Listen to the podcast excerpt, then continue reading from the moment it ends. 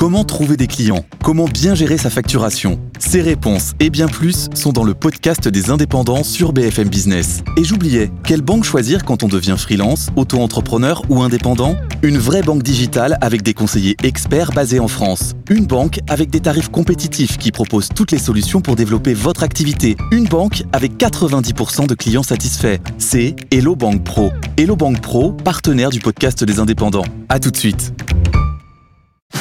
BFM Business, l'émission qui vous sort de votre boîte. Happy Boulot. Erwan Maurice. Bonjour à tous, ravi de vous retrouver. Bienvenue dans ce nouveau numéro d'Happy Boulot. Au programme aujourd'hui, recruter de manière originale sur un terrain de handball. C'est ce que fait Lidl. Nous serons euh, avec la DRH du groupe pour en parler. Dans cette émission, on répond aussi à vos questions avec nos avocats en droit du travail et avec vous, Jeanne. Bonjour. Bonjour Erwan. Aujourd'hui, c'est une question sur le licenciement à laquelle va répondre l'avocate Sabrina Gapteni. Écrivez-nous vous aussi pour interpeller nos avocats en droit du travail sur happyboulot.bfmbusiness.fr. Vous sentez-vous menacé dans votre travail par l'intelligence artificielle On est allé à votre rencontre pour vous poser la question. Vous entendrez quelques réactions dans notre focus et l'analyse de nos invités à suivre. Sans oublier la carte blanche de Yannick Merciris en fin d'émission qui va nous faire le classement des villes, les meilleures villes pour télétravailler. Merci d'être avec nous. C'est parti. On vous sort de votre boîte. Happy Boulot, le DRH de la semaine. Lidl est partenaire de la Ligue féminine de handball à l'occasion d'un match de première division. Le groupe a encouragé les candidats à venir postuler directement sur le terrain, une façon originale hein, de recruter. Bonjour Laetitia de Montgolfier. Bonjour Erwan. Bienvenue dans Happy Boulot, vous êtes la DRH de Lidl. Euh, comment s'est passée là, cette session à la fois donc de rencontre mais aussi de recrutement? L'objectif c'était de trouver des, des nouveaux profils. Exactement. Nous recrutons euh, des directeurs de supermarchés euh, ou sur tout autre poste euh, en supermarché et aussi en plateforme logistique.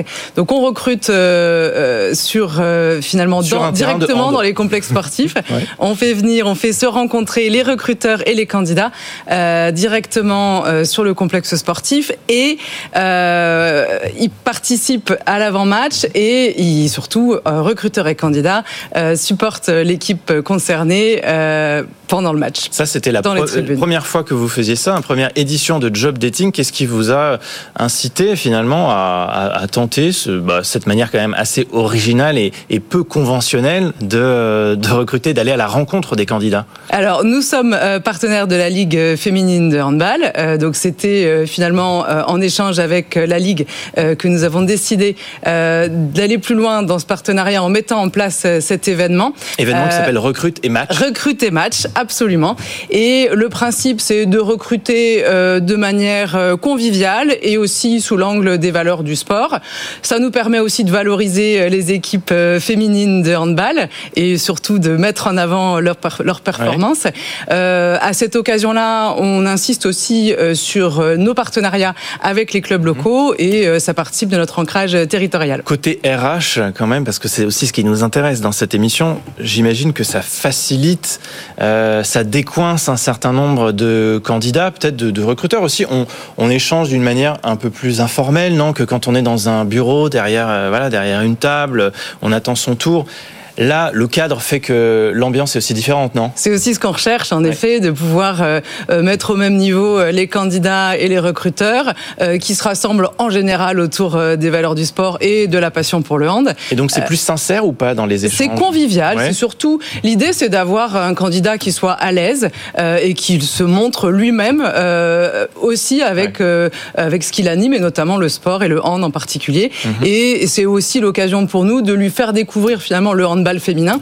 Euh, donc on manie euh, le recrutement, la connaissance des métiers de Lidl, euh, le hand et les équipes féminines. Mais si on n'aime pas le sport, on pouvait quand même venir. On peut quand même postuler, venir. ouais. Et justement, l'occasion, c'est de vous faire aimer le sport. C'est les valeurs du sport aussi chez, chez Lidl. Enfin, Est-ce que c'est des choses que vous véhiculez C'est ce qu'on souhaite, en effet, ouais. véhiculer par ce type d'événement les valeurs du sport et finalement le- le- l'approche de Lidl qui est aussi très empreinte de ces valeurs du sport. Les valeurs de l'entreprise au-delà du sport chez Lidl, c'est quoi quand on veut rejoindre votre groupe bah, C'est justement ce qu'on retrouve dans ce type d'événement, c'est la simplicité, le respect, c'est vraiment ces valeurs qui nous sont chères et qui sont autour aussi de bah, finalement de, de l'efficience, de la performance dans le sport. Donc on retrouve beaucoup de ces valeurs dans le hand.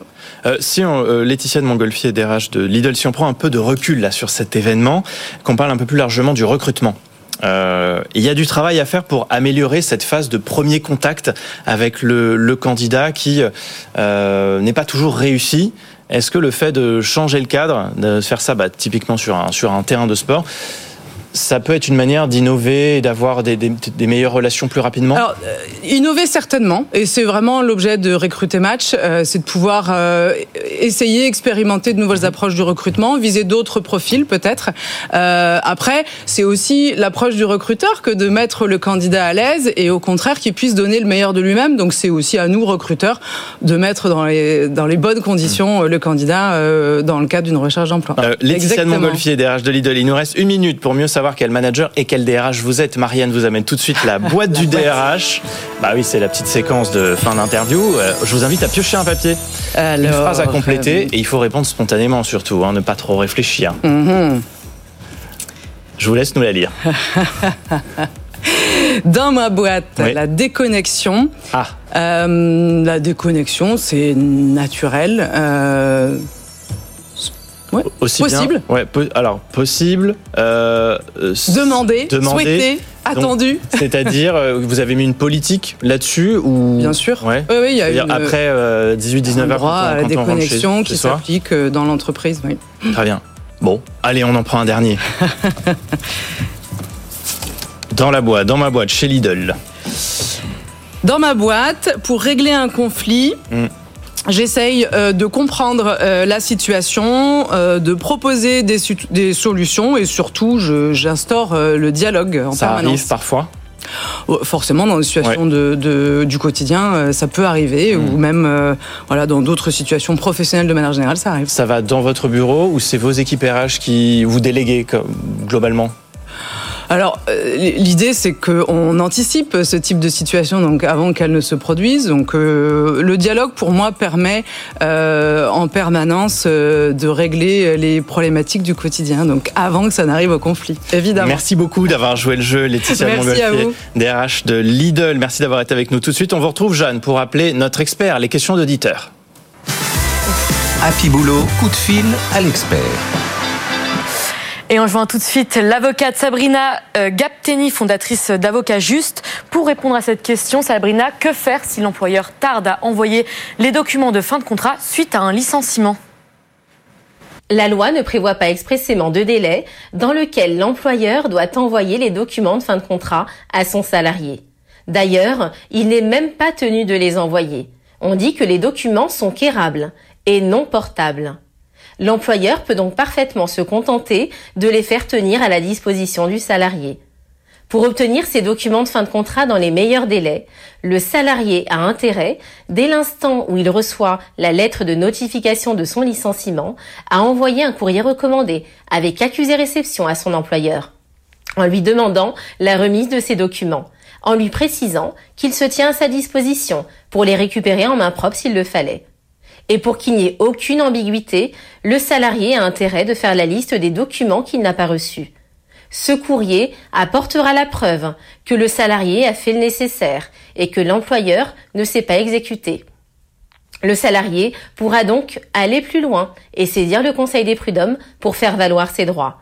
Car la remise tardive des documents de fin de contrat lui cause nécessairement un préjudice qui mérite d'être indemnisé. Merci Sabrina Gapteni. Écrivez-nous vous aussi pour interpeller nos avocats en droit du travail sur happyboulot@bfmbusiness.fr. On vous répond toutes les semaines dans notre émission avec nos experts. Happy Boulot, le focus RH. On reparle d'intelligence artificielle tout de suite dans notre focus. Elle bouscule pas mal le monde du travail. On va essayer de voir dans quelle mesure elle affecte l'évolution des compétences des salariés. Avec nos invités que j'accueille, Caroline Montaigne, bonjour. Bonjour. Rédactrice en chef adjointe à Harvard Business Review. Et euh, avec nous également Cécile Dejoux, bienvenue. Bonjour. Vous êtes professeure des universités au CNAM et à l'ESCP, directrice de l'Observatoire des transformations managériales et RH. Mais d'abord, pour un peu mieux se rendre compte aussi de ce que provoque l'intelligence artificielle chez vous, qui nous regardez, qui nous écoutez, on est allé à votre rencontre avec Astré Olivier pour vous demander si vous vous sentez menacé par l'IA. Voici ce que vous nous avez dit. Non, dans nos métiers euh, terre à terre de production, euh, je ne pense pas que ce soit une menace. Après, peut-être sur les aspects euh, de dégustation, d'analyse des vins. Une menace, un peu, mais il y aura toujours quelqu'un qui doit être en charge de faire la vérification sur la qualité des traductions. mon métier, c'est mon corps. À moins que des gens viennent voir des hologrammes sur un plateau et que ça fasse plaisir aux gens. En l'occurrence, pour l'instant, j'ai pas l'impression. On s'aide de l'IA euh, justement pour euh, aller un petit peu plus loin encore dans la créativité, euh, régénérer des nouveaux contenus. Moi, j'ai l'avantage de parler chinois, anglais, français. Donc du coup, ça m'aide dans le business. Ça peut être un danger pour donner les atouts que d'autres n'ont pas tout le monde n'est pas trop inquiet, en tout ah cas autour des locaux de BFM. euh, où euh, Astré Olivier est allé à la rencontre euh, des passants, des, des travailleurs. Ça dépend des industries, j'ai l'impression. Certains se disent oui, ça peut être une menace, bon, sans être trop plus inquiet que ça. D'autres se disent non, pas du tout. Caroline Montaigne. Oui, et en fait, je suis assez étonnée, pour ah être tout à fait sincère, parce que effectivement, même sur les métiers manuels, il y a un vrai risque sur l'IA, et justement, euh, toute l'automatisation des tâches, l'IA, etc., les nouvelles technologies ont d'abord impacté euh, les tâches répétitives et manuelles. Et aujourd'hui, c'est un peu la revanche des cols bleus, parce que ça atteint aussi les métiers col blanc, eh des justement ces, euh, ces salariés du savoir qu'on appelle ainsi, et, et parce que effectivement, on touche à des travaux intellectuellement plus sophistiqués comme le codage, la recherche, l'écriture même. donc euh, globalement, tout le monde est potentiellement impacté demain. C'est intéressant ce que vous dites sur les, travaux manuels et, euh, Cécile Dejoux, j'aimerais aussi euh, avoir votre avis là-dessus. C'est quoi ces témoignages? C'est qu'on ne se rend pas compte finalement de ce que l'intelligence artificielle va faire dans nos vies, dans notre quotidien, dans notre travail? Euh, Alors ce qu'on peut dire, c'est qu'en fait, euh, on peut le comparer au numérique. Quand on a eu la révolution du numérique, on avait le téléphone, donc c'était physique, on voyait ce que c'était. Mmh. L'IA, c'est un peu invisible, abstrait, ah, complètement abstrait. On l'a dans notre téléphone, mais on ne sait pas qu'en appuyant sur une photo, en fait derrière il y a de l'IA. On ne sait pas qu'en appuyant sur euh, simplement un petit micro, derrière il y a de l'IA. Donc pour revenir vraiment et aller dans le sens de ce que dit Caroline, tous les métiers, on le sait, vont être impactés par l'intelligence artificielle. Ce qu'il faut maintenant, c'est s'y préparer avec la conscience, avec la volonté de se former pour pouvoir être prêt. Bon, ça c'est euh, le, le, travail, on va dire, euh, des managers et des RH aussi. Mm. C'est à eux de prendre ça euh, en charge. Est-ce que on le fait déjà ou on est en retard? Alors, on n'est pas en retard parce qu'en fait, ce qui est important, c'est d'être dans le bon rythme. Donc, les managers, ils sont là pour penser les compétences de demain et ils sont là pour aider les collaborateurs en temps réel pour qu'ils soient aux bonnes compétences au bon moment. Et l'IA, eh bien, ça va ouvrir des champs extraordinaires, des champs des possibles sur la créativité, sur l'ensemble de la productivité. Mm. Et ça va nous donner aussi du temps. La question, c'est ce temps. À quoi est-ce qu'on va l'utiliser? Est-ce qu'on va l'utiliser à se former ou à aller encore plus vite ah Et ça, c'est tout l'intérêt des études ah que font bien sûr Harvard Business Review pour nous donner des réponses. Il y aura des choix à faire. Euh, au Harvard Business Review, euh, Caroline Montaigne, c'est dans, dans ce numéro euh, Oui, c'est dans ce numéro qui est en kiosque et justement, on a appelé ça la métamorphose des compétences parce qu'aujourd'hui, malgré tout, pour rebondir et pour tempérer un peu ce que vous disiez, les entreprises investissent beaucoup dans la formation continue. Mais c'est pas suffisant parce qu'il faut changer d'état d'esprit. Il s'agit pas seulement de faire acquérir aux salariés de nouvelles compétences, il faut pouvoir utiliser ces compétences pour se reconvertir, changer de poste et euh, partir du principe que finalement cette reconversion professionnelle sera une suite logique, un passage obligé et naturel de toute carrière. donc il faut anticiper. Oui, il faut anticiper en tant que salarié, c'est-à-dire se dire que évidemment le métier qu'on a aujourd'hui ce sera peut-être pas celui de demain, mais surtout les entreprises doivent prendre en charge le sujet pour à la fois attirer les salariés et les retenir et leur proposer des vrais parcours, hmm. non pas d'acquisition de compétences pures, mais de reconversion possible vers d'autres postes. et des entreprises le font déjà d'ailleurs. Hein. Oui, mais est-ce qu'elles sont assez nombreuses à le faire? C'est quoi C'est les grands groupes aujourd'hui qui ont conscience de ça, non Davantage? Alors, j'aimerais bien d'ailleurs que vous vous appuyez ou, un, ou affirmer, mais en fait, euh, certaines grandes entreprises, oui, moi les exemples que j'ai pour le coup, c'est effectivement des grandes ah entreprises. Par exemple, euh, Amazon a mis en place, est assez novateur hein, sur le sujet, ils ont mis en place une machine, machine Learning University où ils ont permis à des milliers de salariés qui ne connaissaient rien à l'IA de devenir experts sur le sujet. Mmh. McDonald's, par exemple, pour ses salariés des restaurants, a mis en place une application qui cartographie les compétences, les compétences acquises par les salariés et qui fait des liens avec les carrières possibles à la fois dans l'entreprise mais dans d'autres secteurs. Donc ce sont des grands groupes américains, si je comprends bien. Alors pas, pas, que, pas, que. pas que. Donc les grands groupes américains, on le sait, donc ils ont les moyens et puis ils ont quand même beaucoup d'avance hein, sur la technologie, les ressources humaines et les compétences. Donc en fait, ils nous donnent des pistes et ça c'est intéressant. Nous, ce qu'on a pu voir au sein de, du laboratoire de transformation managériale RH, c'est qu'en fait, les salariés utilisent l'IA sans mmh. nécessairement le dire donc dans l'entreprise et le dire à leur employeur et à leur manager. Ça c'est le premier euh, élément. Le deuxième élément, c'est qu'en fait, il faut se former à la fois pour être IA compatible, apprendre à prompter, apprendre à synthétiser, apprendre à utiliser des outils. Hein. On a entendu parler il y a un an de ce fameux outil ChatGPT, il y en a plein d'autres. Mais il faut également, eh bien, en équilibre, eh bien, développer d'autres compétences parce que l'IA va nous voler et va tuer certaines de nos compétences comme la mémoire, l'attention. Et là, il faut se centrer sur ce qu'on appelle le CARE, les compétences de centrage pour avoir un équilibre et rester employable. Être mmh. IA compatible, développer le CARE. Et ça, c'est la mission, encore une fois, des ressources humaines, des, directions d'entreprise. Justement, ce qui est intéressant, c'est que ça doit plus être circonscrit au département euh, des ressources humaines, euh, parce que justement, c'est un impératif stratégique et ça doit être pris en, en, fait en charge par toute l'entreprise mhm. au niveau de la direction, mais surtout au niveau des managers. C'est la responsabilité managériale. donc il faut les former aussi, les managers. Oui, et surtout, vous les impliquer et leur ah dire qu'aujourd'hui, c'est de la responsabilité managériale que de faire monter en compétence leurs équipes. Et Amazon, toujours pour citer l'exemple d'Amazon, euh, Maintenant, quand ils doivent promouvoir des leaders, ils le font avec une évaluation, une grille d'évaluation, dont une question Qu'est-ce que vous avez fait pour faire monter en compétence votre ah équipe et pour la faire évoluer? Et de plus en plus, euh, il y a des critères très précis, à la fois d'objectifs et d'évaluation des managers sur ces questions-là. Mais là, on est encore beaucoup dans des groupes tech, non? Ce sont eux qui prennent conscience qu'il faut évoluer sur ces sujets-là, faire évoluer les profils, parce qu'ils vont être les premiers à être mangés par l'intelligence artificielle. Dans les PME françaises, TPE, on est encore très loin de ces sujets, euh, soyons clairs. Dans les PME, mais dans le secteur de l'art, dans le secteur de la vente, dans le secteur du marketing, de la communication, on a bien sûr des solutions d'intelligence artificielle qui révolutionnent les métiers. Aujourd'hui, les artistes, eh bien, ils vont utiliser l'intelligence artificielle pour être challengés, pour avoir un doute, pour avoir quelque part un effet miroir et créer différemment. Aujourd'hui, un commercial, qui soit dans une PME ou dans une grande entreprise, eh bien, il va avoir tout de suite, grâce à un système d'IA, la descriptif des attentes de son client et comment son client peut, à terme, acheter ou pas sa solution. Et donc, il va avoir des systèmes d'alerte, il va avoir des informations. Donc, je crois qu'il ne faut pas croire que ce sont que des grands groupes. C'est à tous les niveaux, dans tous les métiers, et il faut réfléchir à comment l'IA va automatiser, va aider à développer la créativité et va permettre surtout hmm. à gagner du temps. Je vais donner deux chiffres, Caroline Montaigne, qu'on retrouve dans euh, le, votre dernier numéro du Harvard Business Review, avec un gros dossier donc sur la métamorphose des, des compétences avec l'intelligence artificielle. Euh, L'IA va supprimer 14% des emplois dans le monde et en transformer 32%. Mm. Attention, c'est une prévision de l'OCDE qui date de 2019, mm. c'est-à-dire avant même qu'on commence à parler de ChatGPT, etc. Mm.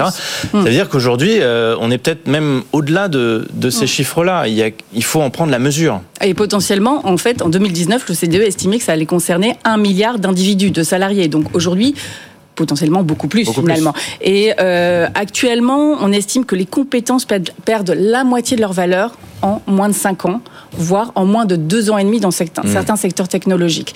Et donc ça ne, ça ne, concerne pas que les entreprises tech. Par exemple, un, un grand constructeur automobile, euh, à un moment donné, euh, réunit ses ingénieurs euh, diesel en leur disant demain vos compétences, j'en aurai plus besoin, c'est la mmh. fin du diesel. Mmh. Donc voilà un programme euh, pour assurer la pérennité d'un autre emploi, la, la sécurité de l'emploi, et vous assurer un autre job en fait. Donc ça concerne pas que la tech. Finalement, tous les secteurs sont concernés. vous, vous donnez cet exemple très intéressant intéressant dans l'automobile, il faut effectivement que les entreprises investissent dans la montée en compétences et à des niveaux, j'imagine, importants. On dit, on dit souvent que dans la tech, euh, l'Europe est un nain face euh, aux Chinois, face aux États-Unis. Euh, il va falloir mettre les moyens aussi pour pouvoir faire monter en compétences, non? Oui, alors ça c'est un vrai sujet. Cécile de Joux. Oui, c'est un vrai sujet. C'est-à-dire qu'il faut savoir vers quel type de compétences aller. Le gros sujet, c'est euh, parce que là, on avance quand même à tâtons, hein, euh, voilà. souvent. On ne sait pas ce que demain nous réserve et quel type de compétences vont être plus humaines ou plus automatisables. Ça, c'est tout l'enjeu des, euh, bien sûr, ressources humaines, mais aussi des managers. Et il faut des signaux faibles qui nous viennent du terrain. Et c'est pour ça qu'en fait, c'est en continu qu'il va falloir apprendre à se former. Et il faut se former sur des toutes petites tâches et des hmm. tout petits sujets. En gros, on est à l'heure du portfolio où on doit avoir plein de compétences différentes dans des outils, dans des capacités à réfléchir, dans des capacités à faire et dans des capacités à avoir des nouveaux domaines. Ça peut être le design, ça peut être autre chose. Donc on est vraiment sur du transverse et pas que sur un métier d'expertise. C'est ça. Parce que encore une fois, ce sont ceux qui ont compris ça euh, et qui auront investi le plus tôt qui seront les plus compétitifs, non, au, bout du compte. Encore une fois. Il n'y est jamais trop tard. L'important c'est de commencer, c'est le chemin. Hein. L'important c'est vraiment d'être conscient. Et aujourd'hui, il y a énormément d'articles, il y a énormément de communication sur le sujet.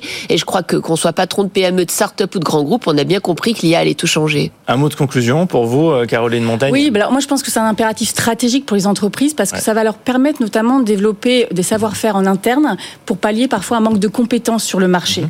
Et donc c'est important qu'elles prennent ça en compte et pas seulement pour faire de la relation client ou la logistique, mais pour justement faire monter en compétences et reconvertir si besoin leurs salariés dans certains métiers. Et tout ça et bien d'autres sujets à retrouver donc en kiosque dans le dernier numéro du Harvard Business Review. Euh, sans tout énumérer, mais qu'est-ce qu'on a d'autre dans, ce, dans ces dossiers-là? Euh, sur le même dossier? Oh Non, sur en dehors de l'intelligence artificielle, on parle de quoi? Euh, On parle aussi de comment établir le bon storytelling en tant qu'entreprise pour créer du changement.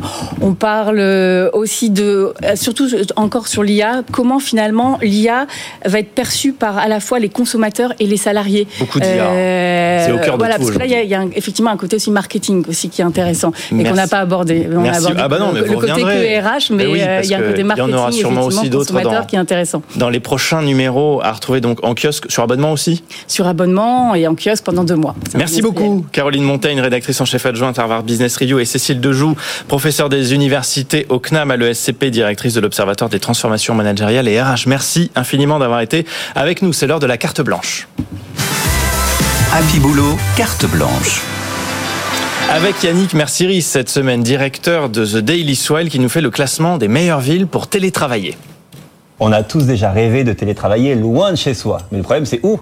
Bah, Ça tombe bien, j'ai le classement des meilleures villes pour ça. Et donc, la meilleure ville pour télétravailler est... Attendez, avant, faut que je vous explique comment ça marche vraiment. Un index a été créé par une plateforme de télétravailleurs. Là-dedans, on y retrouve par exemple le coût de la vie, les infrastructures ou l'accès au logement. Et tout ça, c'est basé sur des chiffres très précis de l'ONU, de l'OMS ou encore de l'Union européenne. Et donc, le classement des meilleures villes pour télétravailler est en 3, Prague, en 2, Dubaï, et en 1, Barcelone, en Espagne. Et là, vous dites, mais où est la France? Eh bien, seulement 3 villes françaises font partie de cet index. Paris, Toulouse et Nantes. Désolé les autres. Dans ce classement, la ville la mieux notée sur le tourisme, c'est Tokyo. La ville la mieux notée en termes de bonheur, c'est Copenhague. Et enfin, celle qui est le mieux notée en termes de taxes, c'est-à-dire euh, pas grand-chose, et ben c'est Dubaï.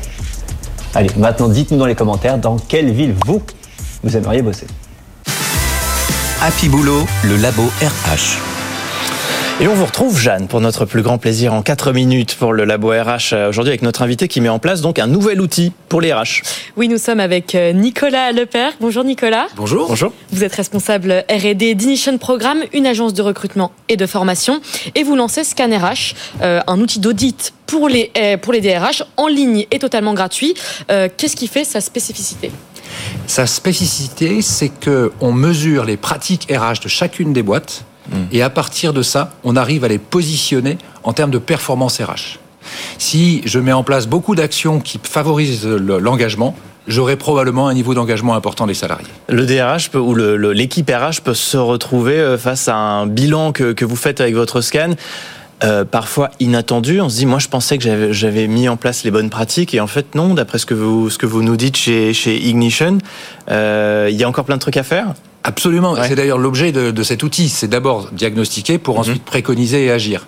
Et en fait, la, la deuxième partie de l'outil, c'est de lister les actions prioritaires qui peuvent être mises en place pour les DRH ou pour en fait l'ensemble des, des, équipes, y compris les managers, pour améliorer l'engagement des salariés, la performance individuelle, la performance collective, etc. Donc une fois qu'on a fait le bilan avec le scan RH, vous vous proposez euh, des solutions, vous vous accompagnez les entreprises pour euh, pour appliquer ces, ce bilan ou? Absolument. Le euh, point de départ, c'est vraiment aider les entreprises à diagnostiquer un certain nombre de choses, de lister les actions qui sont possibles, et puis de voir celles sur lesquelles nous on peut intervenir. On intervient en accompagnement, conseil, en formation, en développement, en structuration, mais il y a des sujets sur lesquels on peut pas intervenir. Donc on, parfois, il nous arrive de dire, ben, là vous avez une vraie difficulté, il y a une vraie action à conduire aller voir plutôt d'autres gens que nous. Ouais. Ça va être quoi le type de questions auxquelles on va devoir répondre sur, euh, sur ce scan? Alors, on va interroger les gens sur euh, la fréquence et l'importance des formations en développement personnel qu'ils vont réaliser pour chacun des collaborateurs. On va les interroger. J'imagine que parfois il y en a pas. Il y a des boîtes où on n'en fait même pas, non? Il y a des boîtes où on n'en fait pas. Et alors parfois on considère que c'est pas prioritaire. Peut-être que ça peut s'expliquer dans certaines boîtes. Hein. On n'est pas forcément dans une normativité où il faudrait forcément tout faire. Mais on sait aussi que lorsqu'on fait grandir les gens, on a un engagement plus fort, on a plus de performance, on a une meilleure capacité à travailler ensemble aussi. Donc votre scan, il est adapté au profil de l'entreprise quand même, c'est-à-dire qu'on va pas avoir le même résultat en fonction qu'on est dans l'industrie ou dans euh, l'administratif? Alors, plus exactement, il, est, il permet un benchmark en fonction du type d'entreprise, à la fois le secteur et la taille d'entreprise. C'est-à-dire que les résultats qu'on aura, on va les comparer avec d'autres boîtes qui ont fait le même, le même test, et en disant, ben, je suis plutôt devant, je suis plutôt au milieu, je suis plutôt derrière. Et du coup, si c'est totalement gratuit, qu'est-ce que ça vous apporte à vous? Est-ce qu'il y a une solution qui est pas gratuite ou tout est gratuit et vous, vous alors, il y a une solution qui n'est pas gratuite, ah, notamment l'accompagnement qu'on réalise. Donc c'est du freemium, c'est ça On commence, on fait le test, on a le résultat, et là on se dit, oulala, il y a du boulot, mm. et là on, paye un service que vous offrez. Exactement, exactement. Et puis moi j'ai un autre avantage en tant que chercheur, c'est grâce à ça je collecte de la donnée. Et donc derrière, je peux avoir de la connaissance qui me sert à la fois à mieux comprendre et à mieux préconiser. Donc euh, l'idée de faire une étude permanente sur un panel euh, récurrent bah, favorise évidemment la récupération de données. Et rapidement, typiquement, sur quel sujet vous allez pouvoir accompagner euh, les entreprises? Quelles sont les, demandes les plus fortes alors, une des demandes les plus fortes aujourd'hui, c'est d'arriver à faire que les équipes aient un niveau de, plaisir, d'engagement et de fierté suffisamment fort. Vous savez que la question du sens, alors récurrente, vous l'avez abordé dans plein d'émissions. Bien sûr. Et ça, très souvent, les managers, qui sont plutôt des bons techniciens sur le sujet managériaux ou plutôt business, ne sont pas forcément bons là-dessus. Et donc, on les aide à identifier ces pistes-là. Tout ça est accessible en ligne Absolument. On se connecte ouais, sur le site d'Ignition. Absolument. Et on va sur le scanner H. Tout à fait. Faites le test et dites-nous aussi sur happyboulot.bfmbusiness.fr si vous avez été surpris du résultat. Merci beaucoup Nicolas Leperc, responsable RH d'Ignition Programme. C'est tout pour aujourd'hui. Merci Jeanne. On se retrouve la semaine prochaine. Vous retrouvez cette émission en replay, en podcast. Abonnez-vous pour recevoir les nouveaux épisodes. On se retrouve le week-end prochain pour une nouvelle émission. Beaucoup de sujets encore, vous allez voir. Euh, beaucoup d'invités. On va décrypter toutes les actualités de notre secteur sur BFM Business. D'ici là, soyez heureux au boulot. Happy Boulot, l'émission qui vous sort de votre boîte.